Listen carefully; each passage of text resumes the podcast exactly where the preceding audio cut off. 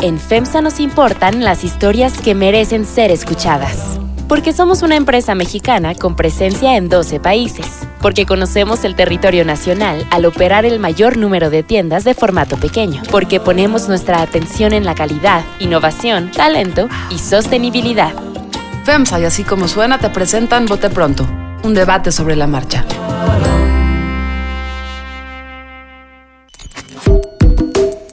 Bienvenidos a Bote Pronto, ¿cómo están? Como todas las semanas es martes y vamos a discutir lo que ha pasado en una semana bastante movidita.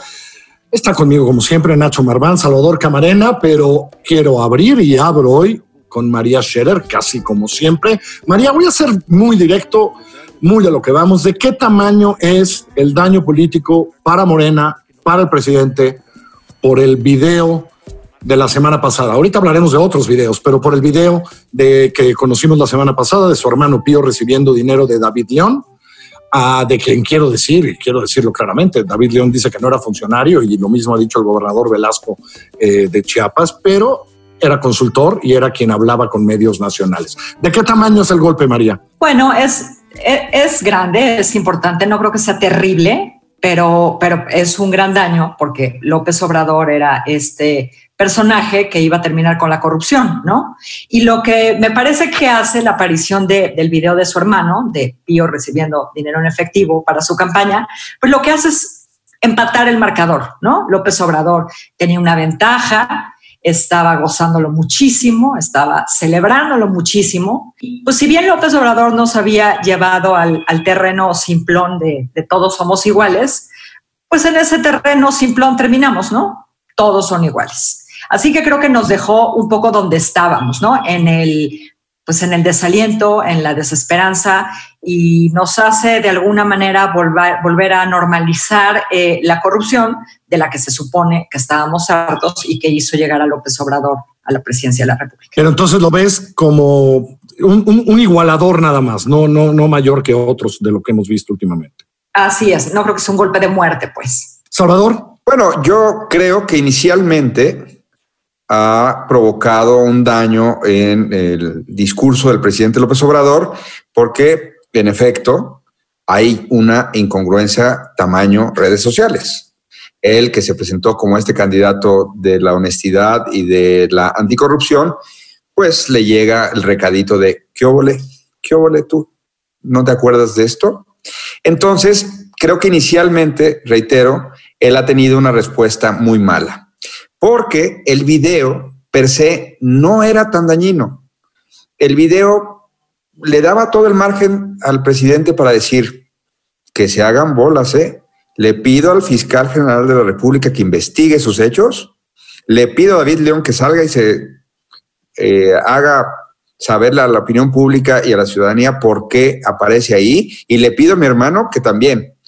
Y ahí se atoró el presidente López Obrador. El viernes desde Aguascalientes él salió ahí eh, a hacer una cosa que no se compra de ninguna manera, queriendo comparar que esto era poquito dinero frente a lo mucho que otros robaban, queriendo decir que pues así eran las cosas y que eran aportaciones de la gente. Lo que vimos fue una versión de Bejarano 2.0, punto. Sí es dañino, pero donde es increíble es que el presidente no se haya deslindado, lo cual hace suponer que no puede, que sabe que hay más que sabe que su hermano estuvo en más, que le cuesta trabajo entregar a su hermano a la fiscalía, porque incluso renunció al, uno, a la obligación, ya no digamos, pero a la voluntad de señalar él mismo estos hechos, de poner proactivamente carga sobre el fiscal para que se investigaran y todavía le pidió a la oposición que sean ellos los que eh, presenten la denuncia una salida bastante pobre incluso para el ingenio que nos tiene acostumbrado López Obrador. Creo que el daño se incrementará mientras él siga reculando y como en un callejón cuando, insisto, o no puede salirse de ahí o ha tenido días en que no ha sabido dar la vuelta porque hoy volvió al tema y otra vez está queriendo salir con una bravuconada de que si lo citan a declarar va a ir, pero entonces va a hablar también de, de los que lo acusan. Está herido y no sabe cómo quitarse de encima este daño. Nacho, tú habías hecho la lógica la semana pasada de cómo en el video de Bejarano, pues Bejarano pasó unos años en la cárcel a final de cuentas y tuvo un proceso y la, no, de cosas de nuestro sistema de justicia salió exonerado, pero estuvo en la cárcel, se sabe que Andrés Manuel no quiere, no, no, no, se ha juntado, digamos, físicamente para una foto con René Bejarano desde entonces. En algo tiene razón Salvador, ¿no, Nacho? Que esta respuesta es un poco extraña para un hombre tan hábil políticamente como el presidente. A ver, este, yo, a ver, en primer lugar, yo creo que el daño no daño, este, proporcionalmente el daño este, es mucho menor o, significativamente menor que lo que pasó con, con, con, Bejarano, ¿no? Es decir, aquí se da dentro de un contexto en donde hay revelaciones, donde hay acusaciones, donde de Bejarano para acá hemos pasado una gran cantidad de videos, en donde ya no tiene, digamos, casi nada de, extraordinario.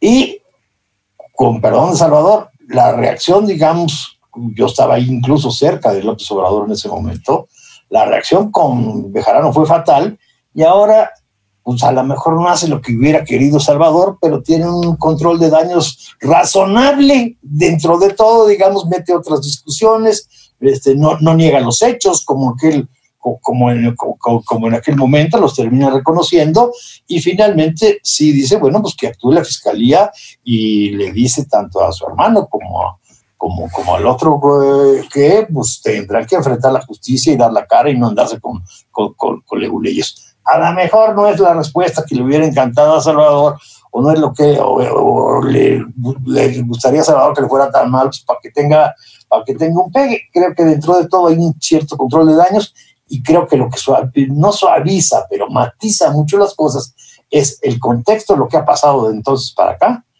Este, y en ese sentido, pues, concuerdo un poco con María, que en términos eh, futbolísticos, si tú quieres empate en el marcador, si no es que simple y sencillamente, pues la oposición o demás logró descontar un gol de una goliza, de una gol, sino de una goliza de un marcador que iba mucho más holgado. ¿Ya dónde estás en esta conversación entre Nacho Salvador? Este, pues creo que Nacho tiene un punto porque por lo menos, o sea, sí se agradece que ni López Obrador ni David León hayan negado categóricamente que sus videos, ¿no? Porque han dicho, hemos visto a otros personajes decir que los videos están editados, que los videos son falsos, que, insisto, niegan categóricamente los hechos que ahí se ven reflejados, etcétera, etcétera, ¿no? ¿No? Por lo menos no hizo eso. A mí no me gustó su respuesta, pero agradezco que no haya negado categóricamente.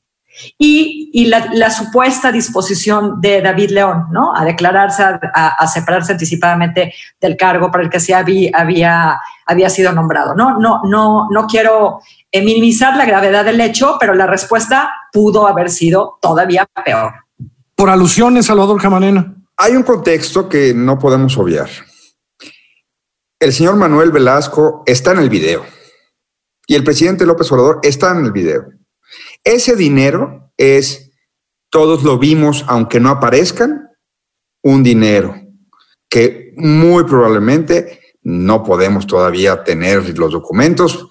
Viene del gobierno de Chiapas, de un personaje nefasto en términos políticos como es Manuel Velasco, al candidato y al movimiento del grupo que quiere presentarse como una renovación en la política. Eso de que empatamos o eso de que le descontaron un gol, me parece verlo de una manera de, verdad eh, pobre, porque lo que nos está mostrando no es que no supiéramos que hay dinero oscuro en las campañas. Ya eh, hemos comentado que María Amparo Casar y Luis Carlos Ugalde calculan hasta en 15 por cada peso, 15 pesos pasan por debajo de la mesa y un peso es el que se reporta a las autoridades electorales. Lo que yo creo que queda de ver mucho Andrés Manuel, y creo que es pobre pensar que no salió tan mal librado, es que él prometió un cambio en esto. Y si lo cacharon recibiendo dinero de Manuel Velasco en su movimiento, puede ser perdonado, entre comillas, o tolerado, entre comillas. Lo que no creo que sea tolerable es que ya como presidente no incluso reniegue de eso y diga, reniegue en los hechos, es decir, mande investigar y, y decir que se investigue.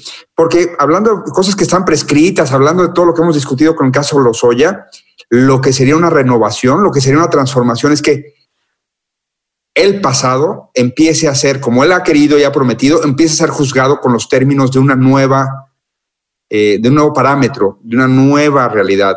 Y eso es lo que yo creo que es más terrible de este caso, que él se allana y dice, pues sí, recibimos ese dinero para el movimiento y nos quiere ver la cara de tontos a todos. Ya sabíamos que recibían dinero. Lo que no sabíamos es que iba a ser tan pobre su respuesta a la hora de decir, pero hoy cuando esas cosas se, descubran, se van a procesar de esta manera. No va a haber amigos de Fox, no va a haber Pemex Gate que acabaron con frustración para la sociedad. Va a haber un nuevo estándar de investigación para que alguna vez haya un nuevo estándar de política. Creo que ah, tiene un buen punto Salvador Nacho, ¿no? Es decir, las elecciones son eso en México. Un poco lo escribo hoy hace mucho tiempo y lo sabemos, pero lo otro, ¿no? Yo creo que la medida en que el tema, incluso hoy, el mismo presidente lo señaló, estamos en el momento estelar del tema y el tema se va a profundizar. Este, si bien hace referencia a Lozoya y a García Luna fundamentalmente, pues esto va, eh, el tema específico, digamos, de Pío y, demás, pues va, va, a seguir y en la medida, digamos, en que se llegue a investigaciones o no, este, podrá, podrá, digamos, este, ver realmente qué tan sólidas o no sólidas o qué, eh, hasta dónde llega o no la mención particularmente el presidente y si no, simple y sencillamente pues quedará en el contexto de un video más. Pero no creo que aquí pare la investigación, vamos a ver hasta dónde llega. O sea, ¿tú crees que no va a parar? Pues, eh, a ver, el que lo yo, no veo muy difícil de pararla, digamos, ya hay quien la está empujando. Y eso le toca al titular, al titular de la FEPADE, ¿no? A José Agustín Ortiz Pinquete. A José Agustín Ortiz Pinquete. Bueno, siempre fue un error que él fuera titular de la FEPADE porque pues ni modo que juzgue al movimiento del cual surgió. Pero bueno, esa es otra, otra historia. No, pues no es otra historia porque él le toca a Salvador. O sea, no, no es otra historia que José Agustín tenga en las manos esto cuando es un fundador, defensor de Morena. Sus columnas todos los domingos dicen lo que dicen. Ah, me refería que es una persona que tiene una trayectoria de aportación a la democracia. Qué pena que pues eh, hoy tener escepticismo sobre cómo va a actuar, ¿no? Yo, yo, digamos, sí confío mucho en José Agustín y, este, a ver qué tanto lo presiona y tendrá que presentar una investigación creíble. ¿eh? María. Bueno, o sea, por supuesto que... Desempata, María, desempata, desempata. No, o sea, por supuesto que tú tienes toda la razón, Salvador, en términos del deber ser. Yo creo que yo, yo por lo menos, este, pienso que anoche también estábamos hablando, yo, yo por lo menos estaba hablando a partir del discurso, ¿no? Yo sí estoy cansada de que cada vez que hay un escándalo o nos entramos de, de, un asunto de esta magnitud eh, noticiosa, pues la, respuesta de, de, la autoridad en turno, ¿no? O sea, el presidente, o sea, quien le toca investigar, etcétera, es que caerá todo el peso de la ley sobre los responsables y todo eso, ¿no? Entonces, en, esos términos es que a mí me, parece que la reacción pudo ser peor. Nada más, estoy hablando nada más en términos discursivos, pues. ¿no? Por supuesto, eh, la investigación es punto y aparte y en eso le doy a Salvador absolutamente toda la razón. Que sí, o sea, la verdad, entendiendo todo, yo también soy de los que pienso que la respuesta debería ser mucho más contundente, porque si no, Nacho, se puede convertir en un barletazo, ¿no? Es decir, o sea, como que estaban esperando ustedes, o sea, que el presidente dijera, sí es mi hermano y sí tengo la culpa y sí es dinero ilegal. O sea, no, no, no sé cómo pudo haber respondido, pues, o qué, o qué esperabas tú, Salvador. Yo esperaba que él sea un actor de la, de la investigación. Eh, me pareció de verdad muy chiquito decir, pues que alguien de la oposición presente una denuncia.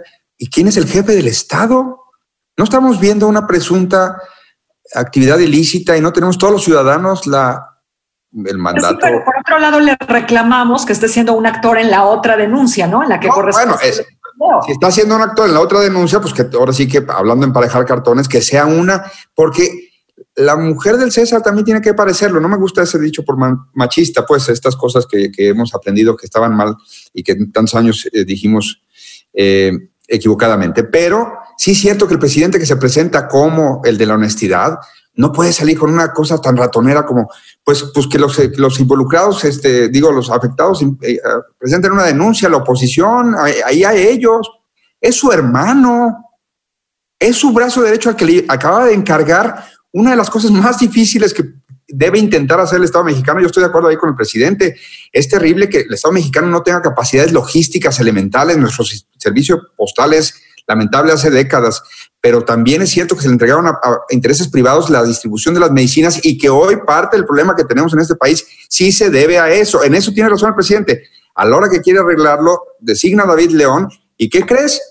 Nos sale domingo 7, ese señor tan articulado, cuando era de protección civil, todo, pues era una mula, eso era e, él. Bueno, que el presidente sea el primer indignado porque, oye, ¿cómo te encargué esto?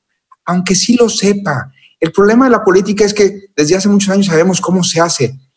El chiste es que cuando se les pruebe, las instituciones digan, una cosa es saberlo y otra cosa es tolerarlo. Ah, algo.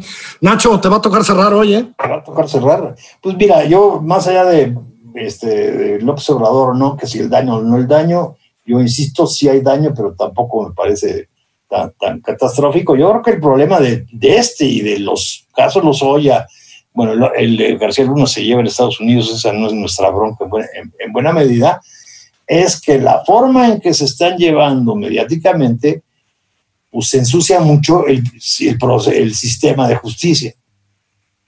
Habiendo elementos sólidos, digamos, para llevarse y están siendo disputados fundamentalmente en los, medios, es por ese lado donde veo en donde el ventilar todas estas cosas no necesariamente desemboca en un fortalecimiento del sistema de justicia, sino más bien en un debilitamiento y en donde pues pasa el escándalo y pues mal que bien, salvo la sanción social, seguimos más o menos a lo mismo. Bueno, voy a cerrar yo, perdón, Nacho, nada más diciendo, el sistema de justicia todavía tiene una oportunidad en todos estos casos más allá de la exhibición pública, porque una cosa es la exhibición pública y otra es el proceso. Si hay proceso y el proceso se lleva bien, la exhibición pública habrá sido una parte del proceso. Eh, todavía hay muchísimas oportunidades, pienso yo, para que el proceso, tanto el de los Oya, el de los panistas del que hablamos la semana pasada, el de Pío y David León y los que vengan, sean llevados bien. Y creo que lo que no estamos viendo un poco es eso. Ese es un poco lo que quería señalar, digamos, pero tienes, ojalá y tengas razón tú. Gracias, Salvador. Gracias, Nacho. Un abrazo grande, María. Gracias, muchas gracias a ustedes. María, ¿dónde se suscribe uno proceso? Da el teléfono o algo. 56 36 20 00. Eso. Eso. Eso. Esto es Bote Pronto. Nos encuentran en así como suena.mx o ahí donde usted escuche sus podcasts. Que les vaya muy bien. Nos escuchamos la próxima semana.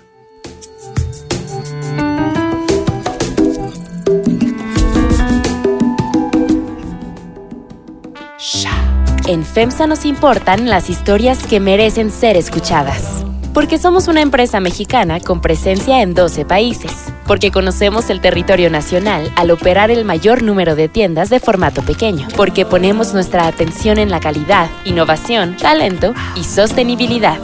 Así como suena y FEMSA presentaron Vote Pronto, un debate sobre la marcha. Así como suena es una producción de puro contenido. La dirección editorial es de María Scherer. La producción ejecutiva, Giselle Ibarra. Producción, diseño sonoro, mezcla y música, ahí, en nuestra casa, en la casa de nuestros socios y aliados BHD Studios. Yo soy Carlos Puch, quien trabaja con todo este equipo y le presento cada semana nuestras historias.